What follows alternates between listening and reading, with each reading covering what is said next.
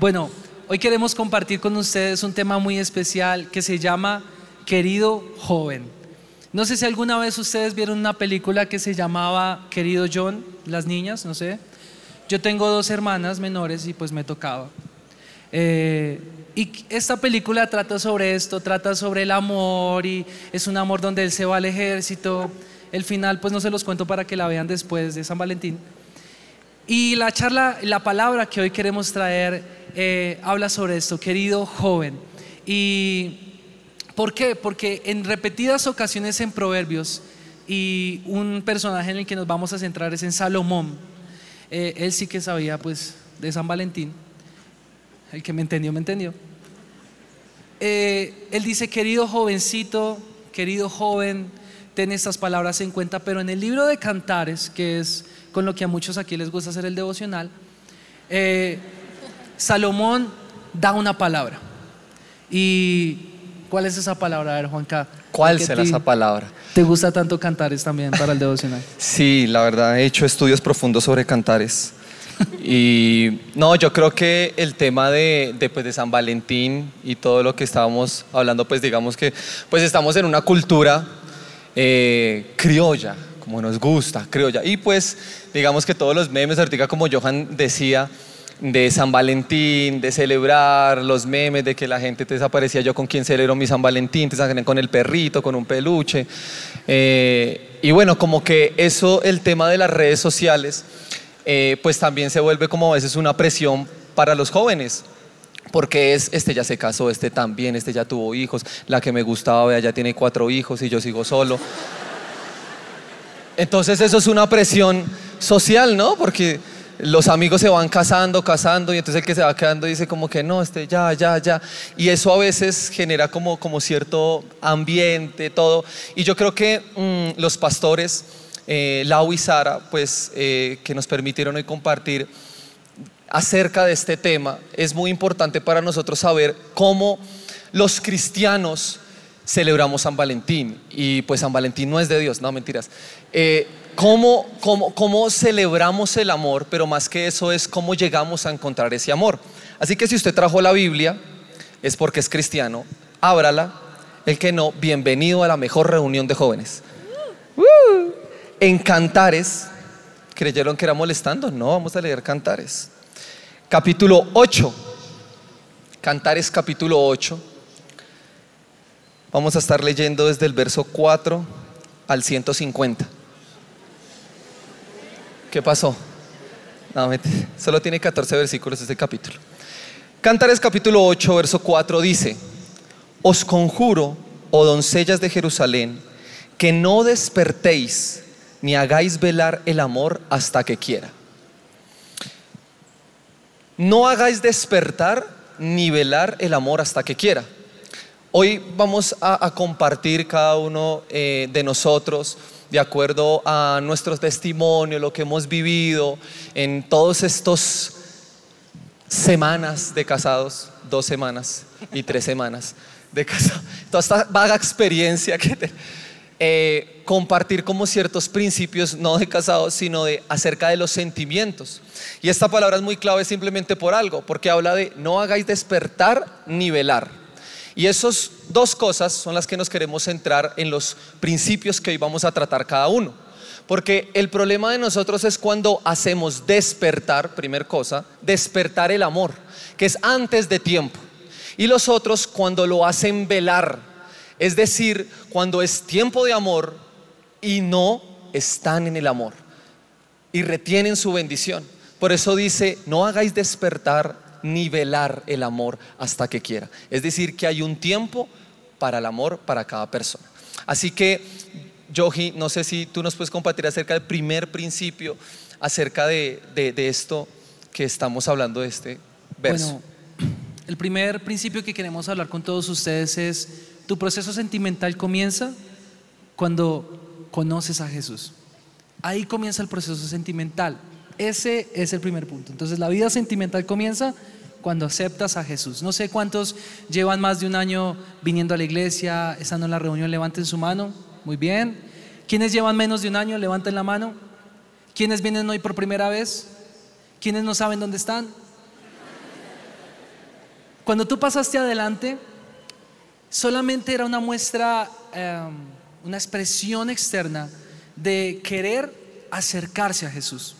Una cosa es decir, yo conozco de Dios, otra cosa es decir, yo conozco a Dios. Una simple eh, vocal o unas, eh, un simple D un simple A hacen la diferencia en tu vida. Conocer a Dios es establecer una relación. Y en Proverbios 3, Salomón lo habla. Y Salomón dice, si me lo permiten leer en la traducción del lenguaje actual, dice, querido jovencito, grábate bien mis enseñanzas, memoriza mis mandamientos. Y así te irá siempre bien por el resto de tu vida. Ama siempre a Dios y sé sincero con tus amigos. Y así estarás bien con Dios y con tus semejantes. Pon toda tu confianza en Dios y no en lo mucho que sabes.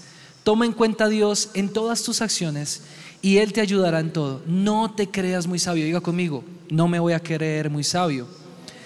Obedece a Dios y aléjate del mal y así te mantendrás sano y fuerte. Y miren lo que dice aquí. Demuéstrale a Dios que para ti es lo más importante. Dale lo que tienes y de todo lo que ganes. Así nunca te faltará ni comida ni bebida. Hoy yo quiero hablarte de eso porque es lo que yo quisiera decirle a Johan cuando tenía 13, 15 años. Que el proceso sentimental comienza no cuando tú te ilusionas con una persona, ay, mírala tan linda, ella es mi novia, pero ya no sabe que existo. Yo me voy a casar con ella, pero nunca le has ni siquiera dicho hola o qué hora son. ¿sí? Y cuando tú conoces a Jesús, tu vida tiende no solamente a sufrir transformaciones, sino que tú tienes que estar dispuesto a vivir los cambios. Por eso va mucho más allá de conocer de Jesús, de venir a una reunión cada sábado, porque tú puedes venir a la reunión sábado tras sábado, ir a tu célula, estar con tu líder, pero eso no significa que tú conozcas a Dios. Conocer a Dios significa estar dispuesto a tomar determinaciones y decisiones claras en tu vida. ¿Sabes para qué? Para ser diferente al resto del mundo, para ser luz. Luz en todo lo que tú hagas. Por eso Pablo le dice a Timoteo, jovencito, yo te quiero pedir algo. Los estoy parafraseando, ¿no? Jovencito, yo te quiero pedir algo. Que nadie te subestime por ser joven. Nadie te tiene que subestimar por ser joven. ¿Por qué no subestiman a los jóvenes? Bueno, porque a veces, ¿qué dicen de nosotros? De los jóvenes, inmaduros, no tienen, no tienen la experiencia. ¿Su papá qué le dice? Mi hijo, usted no sabe, eso no se meta en esas vainas. ¿Eso para qué? Escúcheme a mí, yo soy la mata de la experiencia. Por eso, ¿por qué? Porque el joven es en sus años de vida impulsivo. Pero la palabra de Dios en ningún momento nos descalifica. Porque después el apóstol Juan dice eh, algo que dijo Jesús, les escribo a ustedes, jóvenes, porque conocen al Padre, porque tienen la fuerza. Cuando conocemos a Dios, es ahí donde comienza nuestro proceso sentimental. ¿Sabes por qué? Porque en Él está el amor que echa fuera todo temor, el temor al futuro, el temor a que nunca te vas a casar, el temor a repetir la historia de tus padres, el temor que te dijeron sepárate de esta persona y no ten distancia porque no están listos y entonces tú dices, bueno, si no es con ella, entonces no es con nadie. Cuando tú conoces a Dios, los miedos son superados, pero sabes también, conoces el amor que perdona y cubre multitud de faltas. Conocer a Dios es empezar el camino a tu proceso sentimental. Entonces, lo número uno, y si lo estás escribiendo, te felicito, por favor, grábate esto. Conoce a Dios. Tu proceso sentimental comienza cuando aceptas a Jesús. Y cuando tú haces la oración de fe, dices, te recibo como qué? Como mi Señor. Dígalo conmigo, te he recibido como quién? Como mi Señor. ¿Y qué? Y mi Salvador personal. La salvación es como un carnet personal intransferible. Y si tú no conoces a Dios, a través de Jesús, por el poder del Espíritu Santo, nunca vas a poder conocer a la persona correcta. Y eso es lo que yo quiero compartirte en este día. Si hoy estás en este lugar por primera vez o llevas viniendo por muchos años a esta reunión y aún no conoces a ese verdadero amor, este es el día de conocerlo. Este es el día de la decisión como lo estábamos orando hoy. porque puedes sacar más jugo de una naranja completa que de media naranja. Y eso sucede cuando conoces a Jesús. Cuando conoces a Jesús, se marca tu identidad. Cuando conoces a Jesús, tienes que estar dispuesto a separarte de los demás. Y no por el hecho de que la relación no sea como tú la soñaste, no significa que no sea perfecto. Porque perfecto es estar dispuesto a hacer cambios todos los días. ¿Quién recibe esa palabra? Y algo que hablábamos ayer también era cómo el conocer a Jesús, no sé si recuerdas ayer cuando lo hablábamos en la noche, conocer a Jesús marca una identidad en ti. Pues desde mi testimonio eso fue lo que yo viví. Yo cuando recibí a Jesús dije, yo un día me quiero casar y no venía de la familia espectacular. Mi familia era de un padre pues que abandonó a su esposa y a sus hijos. Pero yo cuando conocí a Jesús, mi esquema de la familia cambió y dije, yo sí puedo tener una familia. Cuando vi a nuestros pastores César y Claudia, que ellos tienen una, de verdad una familia súper hermosa, yo dije, yo también puedo. Pero eso me lleva al siguiente punto y es no estar con la persona incorrecta. Uh, un aplauso. un aplauso al Señor por mi esposo. Hoy puedo decir mi esposo. Y bueno, creo que algo en lo que nos pudimos poner en acuerdo es, y bueno, eso trae el segundo punto muy importante, es que no te puedes unir en yugo desigual. En esta parte vamos a hablar de dos características importantes. Eh, esas personas que se unen con personas del mundo pero también esas personas que están aquí en la iglesia y se unen en yugo desigual con personas que no son parte del propósito que Dios tiene para tu vida. Y por eso vamos a ver en 2 de Corintios 6:14 que dice, "No os unáis en yugo desigual con los incrédulos." ¿Por qué?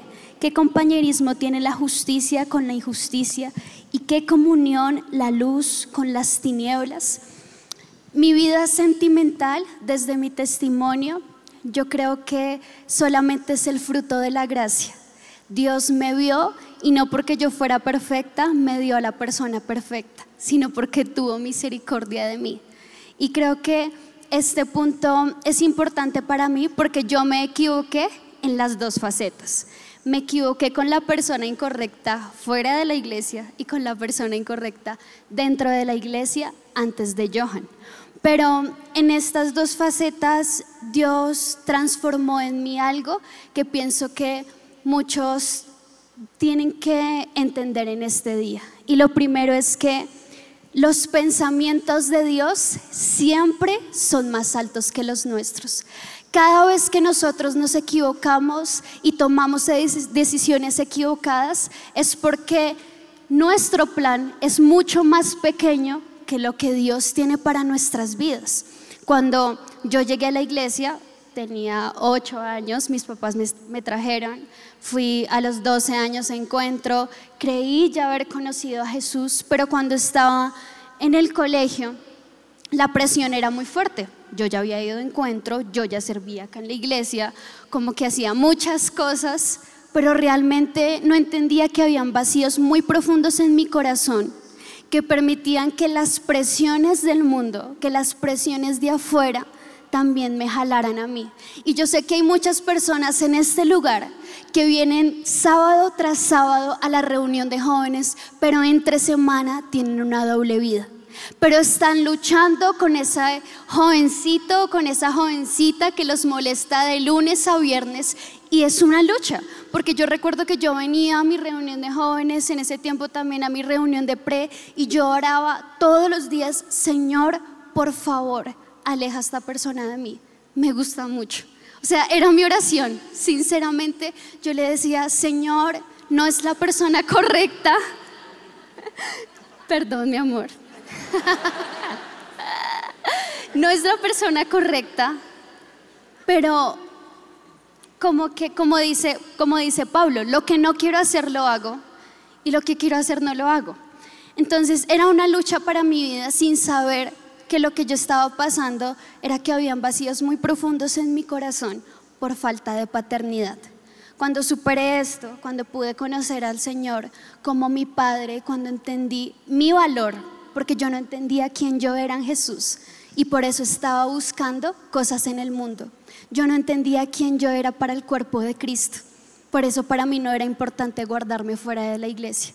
Yo no entendía qué era lo que realmente Dios quería hacer conmigo, pero cuando yo lo entendí, yo pude guardar mi corazón solo para una persona que fuera crédula, porque dice acá, eh, no os unáis en yugo desigual con los incrédulos. Entonces, listo, ya me había alejado de los incrédulos, pero estoy acá en la iglesia anhelando conocer a la persona correcta y por aceptar los pensamientos del enemigo, que son eh, hasta un nivel que son no como los de Dios, como dice Isaías 55, el verso 8. No eran los pensamientos de Dios, no eran los caminos de Dios, me conformé.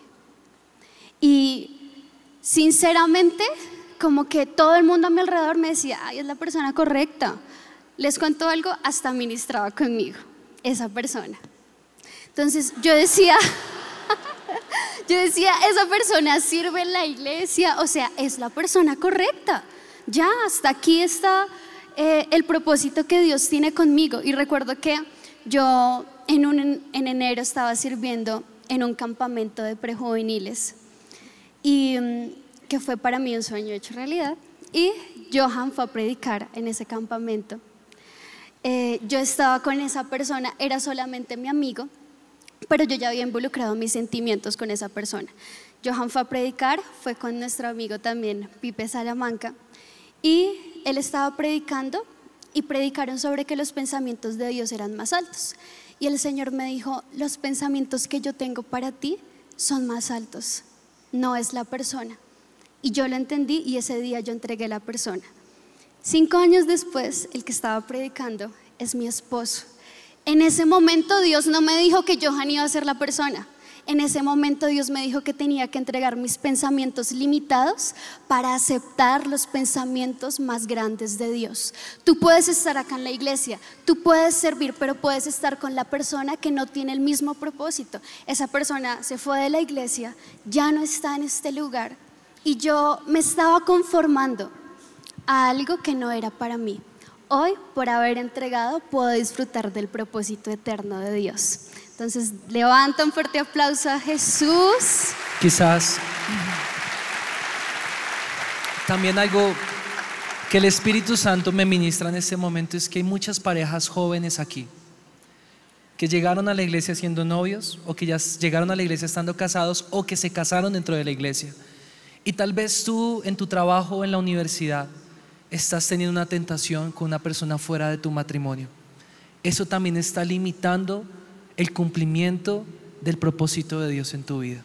No te unas en yugo desigual. Y no sé qué más, solo quería aportar esa parte.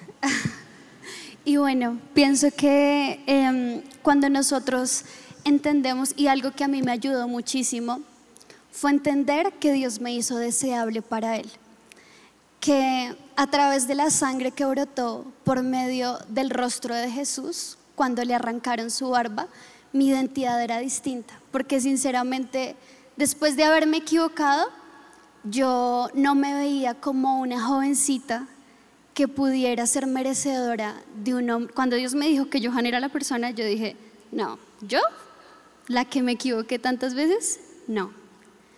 Pero entendí que Dios me hizo deseable no para Johan y no para la persona correcta. Dios me creó deseable para Él, para poder adorarle en espíritu y en verdad y para poder servirle con todo mi corazón.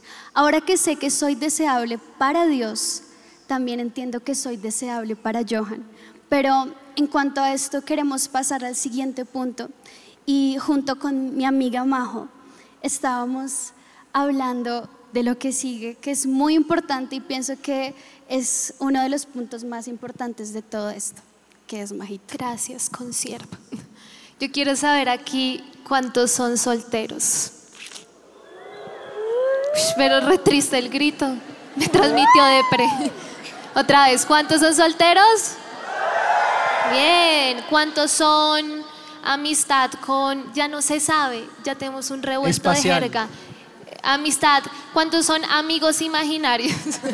que les gusta a alguien y no sabe.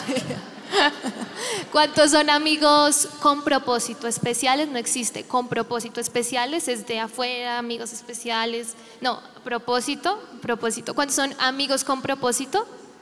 Uy, ¿Nadie? Bueno, vamos a... em- Ah, ya, ahí hay unos. Al mírenlos ahí. Ah, sí, Qué remanente. Vale, muy ¿Y bien, muy bien. ¿Cuántos están en la etapa de noviazgo? Bien. Eso. Él ama a la novia, carambas. ¿Y cuántos están en la etapa de compromiso? Eso, Leo Isnet. Felicitaciones, muy bien. Uh. Yo, yo por qué hago esta pregunta? Porque la verdad me encanta compartir este mensaje con Johan, Sophie, con mi amado esposo, porque pienso que estos días, no sé si soy la única, hasta yo que estoy casada sentí como un tin de presión en las redes sociales. ¿A alguien le pasó? ¿No? ¿A nadie? Son Ay. perfectos. Porque el punto de esto es que parte de las equivocaciones en el área sentimental viene de la base de que no hay una completa seguridad en mi corazón. Y por eso el tercer principio que queremos compartir con ustedes es bien simple y es soy completo en Jesús. Dígale al de al lado, soy completo en Jesús. Dígale al del otro lado, soy completo en Jesús. Les voy a contar algo bien, bien chistoso y bien peculiar y es que en la luna de miel, pues uno en la luna de miel, los casados, Amor, amor. Ah, sí. Amor, amor. Apaguen los micrófonos. uno en la luna de miel disfruta bastante, lo sabrán los casados, es muy bacana la luna de miel para conocerse más íntimamente. y bueno, yo estaba teniendo un tiempo increíble con Juanca. Yo dije, no, este era el hombre. Mentiras, era para distensionar un poquito, era para distensionar. Y en la luna de miel, así, y en la luna de miel, eh, bueno, yo me desperté una mañana, Juanca tenía un desayuno especial y yo, wow, me sentía en el cielo y estábamos frente al mar y súper increíble. Y yo le dije, Juanca, bueno, quiero tener como mi tiempo de orar, de meterme con el Señor. Y me metí con el Señor. Y me da Efesios capítulo 3, que es un capítulo que yo anhelo que usted tome en su corazón y se arraigue en su corazón. Y es una oración que Pablo hace a los gentiles. Y en resumen, Pablo dice algo que es 100% increíble. Les dice, yo anhelo que ustedes puedan experimentar la anchura, la longitud, la profundidad y la altura del amor de Dios. Un amor que excede todo conocimiento y que al experimentar ese amor ustedes puedan ser llenos de la plenitud de Dios. Entonces yo estaba en la luna de miel y pues yo dije, yo, yo vi esto y dije, bueno, como que creí que el Señor me iba a dar Génesis 1, Génesis 2.25 y andaban desnudos y no se avergonzaban. Chistes de casados, hashtag. Pero esa fue la palabra que nos dio el pastor. Esa César. palabra no la dieron en el prematrimonial. Solo, ese fue el verso rema del prematrimonial. Y el punto es que, de verdad, fue el verso rema. Van a ir viendo cuando avancemos. Y yo empecé a leer esta palabra y dije, ¿por qué el Señor me está hablando eso en la luna de miel? Y ahí escuché de una la voz del Espíritu Santo que decía, porque tú tienes que entender que la plenitud de tu vida no está en algo, no está en alguien, no está en un matrimonio, no está en un noviazgo, no está en una amistad especial, no está en una amistad con propósito, etcétera, está en Jesús. Diga conmigo, está en Jesús. Y por eso el principio que yo quiero transmitirles es el principio rema que a mí me guardó mucho en mis sentimientos. Digamos que en esa área yo viví un poco depresión junto con mi hermana, vivimos un poco de depresión en esa área y recordamos que lo que más nos sostenía firmes para no ceder, como lo decía Sofi, de pronto aún dentro de la iglesia se acercaban personas súper lindas, con buena intención, eh, con siervos, personas así, se acercaban y uno decía, puede que sea la persona, pero ¿qué es lo que a ti te da el discernimiento para saber cuál es la persona? ¿Qué es lo que a ti te muestra que es la persona indicada? La verdad no es un conjunto de señales, ni es una palabra rema en sí misma, es que tú te sientas pleno en Cristo.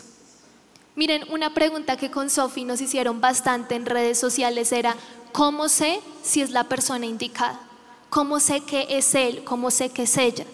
Y hoy yo les quiero compartir de lo profundo de mi corazón que lo que te da la certeza de cuál es la persona correcta es que tú te sientas pleno en Cristo, que tú conozcas, experimentes, puedas vivir el amor de Cristo. Porque dice, Pablo le dice a los gentiles, porque yo deseo que ustedes vivan ese amor que sobrepasa todo entendimiento, que excede todo conocimiento, que excede lo que ustedes puedan sentir. Y yo la verdad le decía a Juanca en mis votos, le decía, ¿sabes qué? la primera promesa que te voy a hacer es que no te voy a amar a ti más de lo que amo al Señor. Porque Jesús dijo, yo soy, Jesús es amor, yo soy el amor. Cuando yo conozco a aquel que es el amor, yo estoy preparado para amar. Cuando yo conozco a aquel que es el amor, me va a guiar a la persona que va a ser el amor en mi vida. Juanca es mi amor en esta tierra, es mi amor para siempre, pero Jesús es el amor de mi eternidad.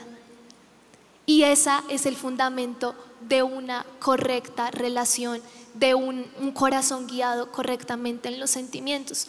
Yo quiero hoy dejarles este principio clave y que ustedes se vayan con esto en su corazón de parte mía. Lo que te va a guardar a ti, lo que te va a guiar a la persona correcta. Muchas personas preguntaban, ¿cómo espero en Dios? De pronto ha pasado mucho tiempo y Dios me ha dado palabras y me ha dado promesas y ya yo soy la persona soltera que ha ido a todas las bodas, ya he aconsejado en despedidas de soltero, ya he bautizado a los hijos de ellos, o sea, ya llevo un largo tiempo. Yo quiero decirte algo de parte de Dios y es lo siguiente, tú no eres pleno por estar con una persona, tú no eres pleno porque tengas una pareja tú eres pleno en Cristo. Tú eres completo en Cristo. Tú eres único y totalmente lleno en Cristo. Y cuando nosotros llegamos a ese punto de decir, yo estoy completo en Cristo, es cuando viene esa persona que no viene a llenarte, viene a complementarte como un equipo.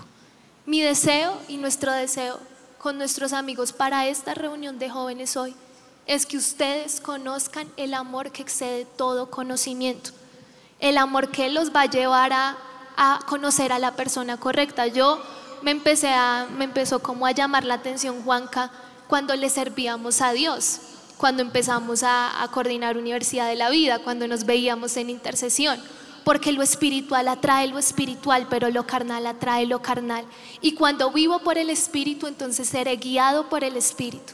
Y si somos guiados por el Espíritu, entonces somos hijos de Dios y como hijos de Dios herederos y coherederos. Y una pregunta que me hacían mucho es, bueno, ok, listo, estoy con la persona, eh, pero ¿qué hacemos para la boda, para las finanzas? Creo que las cuatro personas que estamos aquí sentadas no podemos hablar de que lo tuvimos todo, pero tuvimos la plenitud de Cristo. Así que dígale al que está a su lado, soy completo en Jesús. Pero dígalo con convicción, soy completo en Jesús. Y ahora vamos con el cuarto principio por el amado esposito. Gracias, esposita. es fuerte, la verdad, los primeros días, no sé si a Eugenia a Sofía le ha pasado, que uno ya casado, esa palabra, uno antes la añoraba, quiero casarme, pero cuando ya le empiezan a decir uno don, eso ya que uno coge cualquier cosa y suena el anillo, es raro, es como que uno siente que, uy, Dios mío. golpear las puertas. la mano le pesa a uno. No tenía que, sacar una moneda, ya no. Exacto.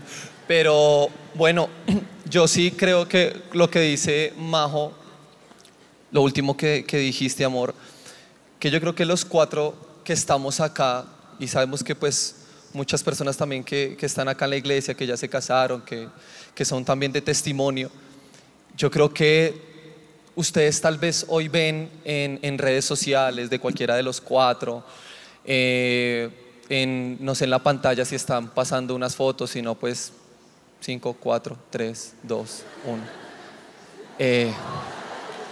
ahí hay unas fotos de, la boda de Johan, Sophie, eh, Majo y yo. Y ustedes de pronto ven esas fotos y dicen, wow, qué bodas tan espectaculares. No, ustedes son mi ejemplo, ustedes, ah, ah. Pero de verdad detrás de esto hubo un proceso. Y el último principio que yo quiero hablar es acerca de nuevas oportunidades. Porque yo no soy de llorar, pero me están dando ganas. El, el matrimonio Majo la puso más sanguínea, a mí más mela. Es verdad. Me da pena hablar de ciertos temas. Sí, y ahora ya estoy abierta y yo sí toda. Eh, la verdad, hoy eh, escuchando ahorita a Johan, a Sofi, a, a Majo, de verdad que yo recordaba cuántas veces yo estuve en esta reunión, aún en disciplina, por mis sentimientos. Cuántas veces yo entré a esta iglesia diciendo, algún día me voy a casar. Yo recuerdo que dos, tres años atrás con Johan vivíamos cerca y a veces cuando él me llevaba a la casa hablábamos hasta tarde diciendo, algún día Dios nos va a restaurar, algún día Dios va a hacer algo con nosotros. Y Johan me decía, amigo, un día nos vamos a encontrar en aeropuertos. Y yo, amigo, pero yo no canto. Amigo, pero yo no toco ningún instrumento. Pero puedes empezar una carrera de piloto. Sí, sí. y hoy ver acá, ver los comentarios en las redes que nos hacen, para mí es es ver el cumplimiento de las promesas de Dios. Es ver que Dios es fiel con aquellos que le son fieles.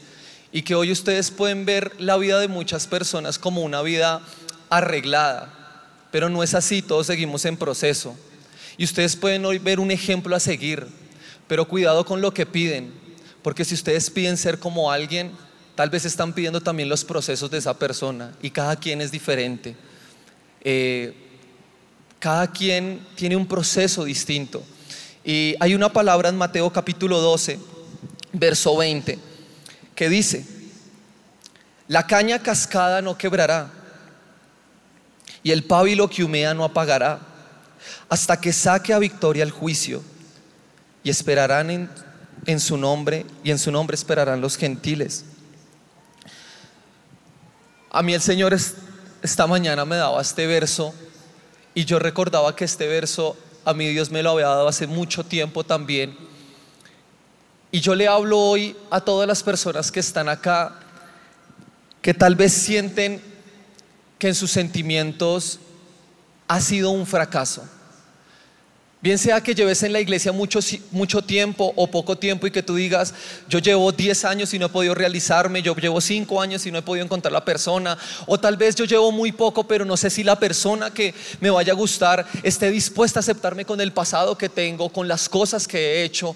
Y tal vez tú estés diciendo, tan lindo el testimonio de ellos, no, qué chévere, no, eso es para algunos pocos. Yo, yo tal vez no, no voy a llegar a encontrar esa persona, tal vez yo no soy digno de otra persona, o tal vez otra persona no, no, se va a fijar en mí. Pero esta palabra es una palabra que eh, el evangelista cita Isaías en el capítulo 42, que es una profecía mesiánica acerca de lo que Jesús iba a hacer en la tierra cuando vendría. Habían cañas que estaban cascadas. ¿Qué significaba eso? Cañas era un instrumento como una flauta con la cual los pastores la usaban para atraer su ganado. Entonces tocan y atraían el ganado. Y eso, eh, eh, o las ovejas, pero cuando la caña a través de los golpes o algo se quebraba, el sonido no era igual. Y el no hacer igual, las ovejas no escuchaban, el ganado no, no, no, no, no obedecía. Entonces, una caña cascada no servía para nada porque no sacaba su sonido bueno. Y tal vez tú sientes que tus emociones han sido cascadas, que le han dado duro en el corazón. Y tú dices, yo ya no sueno igual, ya mi corazón no suena igual ya tal vez mis sentimientos están tan heridos que no, no es lo mismo. Pero también hay otro que dice, y el pábilo que humea no se apagará. que es el pábilo? Es la mecha de una vela. Y hay algunos que se están quemando, literalmente. Hay otros que solo están humeando, porque dicen, el fuego de la pasión por Dios se apagó. El fuego de que yo quería levantar una familia para Dios ya no está. El, el, el, anhelo, la idea de yo formar una familia, ya eso solo queda humo de eso. Un día lo soñé, pero ya no, he fracasado. Mira, tú no sabes, Juan, eh, cuántas cosas he tenido que pasar. Mi testimonio, no, eso es difícil. Y yo a veces les digo a mis discípulos, he sido honesto con ellos y les digo, miren, guarden su corazón, porque yo fui una persona que tal vez no, nunca me fijé en una persona de afuera, porque desde los 10 años yo estoy en la iglesia, pero dentro de la iglesia yo me equivoqué varias veces. Yo tuve errores sentimentales, yo afecté personas, pero yo tenía dos opciones, quedarme en el piso diciendo, fui lo peor, ya no merezco nada, abandono el ministerio, aun cuando estaba en disciplina. Yo recuerdo con Johan hablábamos de ese tiempo que, que estábamos en disciplina y yo decía, voy a perder el ministerio. Mi ministerio se estaba levantando y yo decía, todo lo perdí por los sentimientos. Voy a repetir la misma historia, lo que decía Johan, de mi familia. Yo viví toda la vida con mi abuela y ver a mi abuela en el matrimonio era, una, era un cumplimiento a, las oraciones de ella de que Dios iba a restituir, a restaurar lo que es la familia en mi familia. Y yo tenía la opción de decir, baila, yo, acá hay gente que me conozca. Acá yo no puedo manejar máscaras y decir, todo fue perfecto. Me hubiera encantado y le decía a Majo un día que le abrí mi corazón y tuvimos que hablar de este tema. Y me hubiera encantado ese día haberla mirado a los ojos y como ella me dijo a mí, yo haberle dicho a ella, tú eres la primera persona para mí. Pero Dios permitió que no fuera así. Para hoy estar parado frente a usted, bueno, sentado porque no estoy parado. sentado frente a ustedes y decirles, Dios todo lo puede restaurar. Y la persona que hoy tengo como mi esposa no miró mi pasado. Había gente que le preguntaba a Majo, ¿será que si mi familia no es cristiana, eso va a afectar? Yo pensaba lo mismo. Y los planes que yo tenía no eran mejores que los de Dios. Porque mi familia no está acá en la iglesia. No es una familia sacerdotal como lo tiene Majo.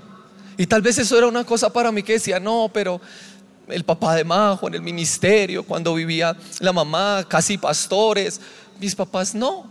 Mi abuelita es cristiana, pero pues es mi abuelita. No, es que mi abuelita que va a hacer el ministerio. Yo decía, tal vez yo no tengo eso para ofrecerle. Tal vez eh, yo no tenía muchas cosas y tal vez tú estás ahí y dices, es que la que me gusta está en una posición muy alta una posición muy baja. Eso no interesa. Porque lo que decía Majo, tú estás completo en Dios, la posición te la da Dios. No te la da un lugar, no te la da una persona, ni siquiera tu familia te la da. Por eso le hablo hoy a todos los que están aquí, ahora sí de pie, y les digo, tal vez tu caña está cascada, o tal vez tu pábilo está que humea, y dices, tal vez no hay esperanza para mí. Pero miren, acá hay unos testimonios de que Dios hace nuevas todas las cosas, de que Dios puede hacer el mejor hogar en tu vida, de que Dios tiene la mejor persona para ti. No te afanes. Juan, es que llevo mucho tiempo esperando. ¿Y qué? ¿Qué prefieres?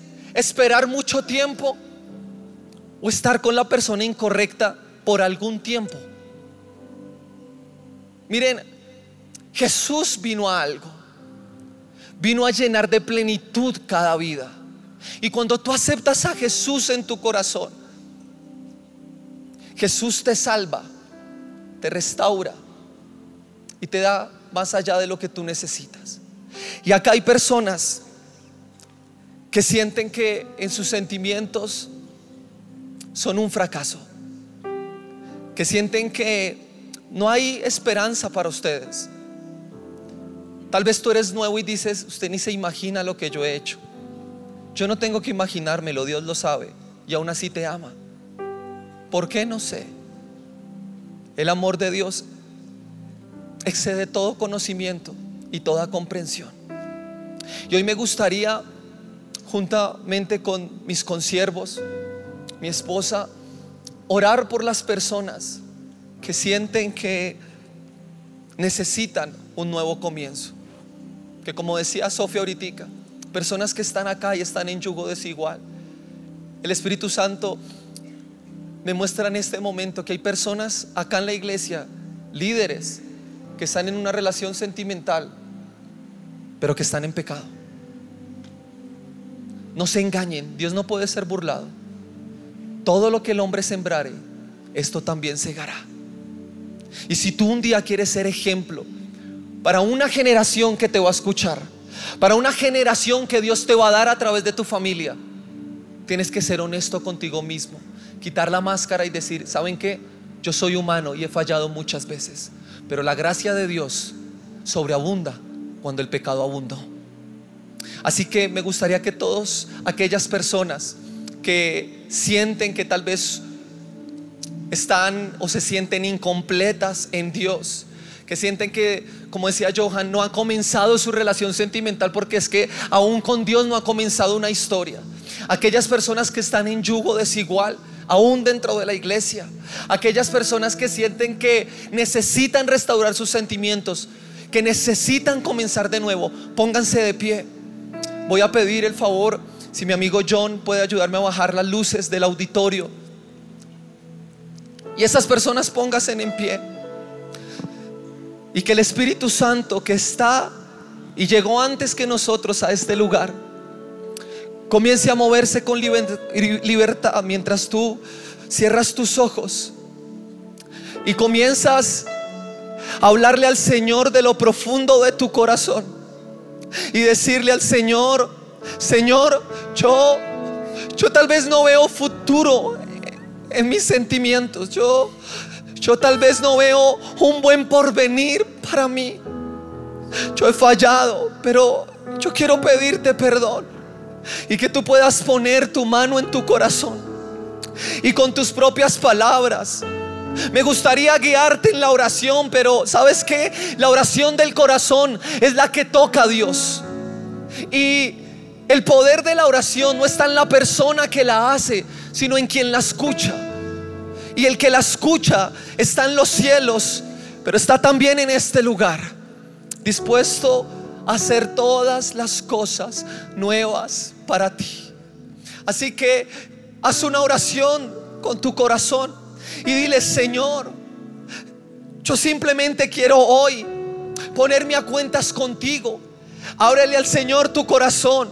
Vamos iglesia. Si tú estás acá, joven, hoy, estás porque quieres recibir algo de Dios. Estás porque quieres tener de Dios lo mejor de Él para ti. Y si tú no hablas, si tú no oras, ningún mensaje puede llegar al corazón tuyo y cambiarte si tú en tu corazón no lo recibes y lo confiesas. Pídele al Señor con tus propias palabras. Y aquellas personas que por alguna razón están de, sentadas, por favor solo ayúdenos a orar porque la presencia del Espíritu Santo descienda con poder en este lugar y en este momento. Para que el Espíritu Santo se mueva en libertad. El Espíritu Santo está aquí y te dice, yo conozco lo que has hecho. Yo conozco las lágrimas que has tenido que pasar, hijo, hija. El Espíritu Santo me muestra que hay jóvenes acá que mientras veían en todo este tiempo como habían matrimonios en la iglesia y relaciones sentimentales se formaban, hay personas acá que empezaron a frustrarse y a pelear con Dios. Y decían, Señor, ¿yo cuándo? Y el Señor me muestra aún esas personas que decían, Señor, yo, yo tendré una oportunidad. Yo podré ser feliz en mis sentimientos. Hoy el Espíritu Santo te dice, te vi a ti. Te vi a ti, hijo, mientras hacías esa oración y yo te digo algo. Yo estoy contigo porque prometí estar con ustedes hasta el fin del mundo. No me hables de tu pasado. ¿De qué me estás hablando? De las cosas que cometiste. La sangre de mi Hijo Jesús ya las perdonó. Y ahora eres nueva criatura en Cristo. No me digas que tus sentimientos van a ser un fracaso, porque en ti comenzará una nueva generación para tu familia. En ti serán benditas las naciones de la tierra. No me digas que porque tu familia no es cristiana, no puedes tener una buena relación o una buena familia en la iglesia. Porque acaso, acaso he escogido a mis siervos y a mis hijos por quienes son o de dónde vienen. He escogido a mis hijos porque los amo y porque la sangre de Jesús los ha hecho míos. El Señor hoy te llama a ti y te dice, joven, que estás en este lugar. Hoy es el día de la decisión. Hoy es el día de nuevos comienzos. Suelta tu pasado, joven. Suelta tu pasado. Suelta esa persona. Suéltala porque no es lo que yo tengo para ti, dice el Señor. No te afanes. Espera mis tiempos. No hagas despertar ni velar el amor hasta que yo lo quiera, porque tengo un propósito contigo y con tu pareja, porque quiero levantar familias sacerdotales de esta reunión de jóvenes, dice el Señor.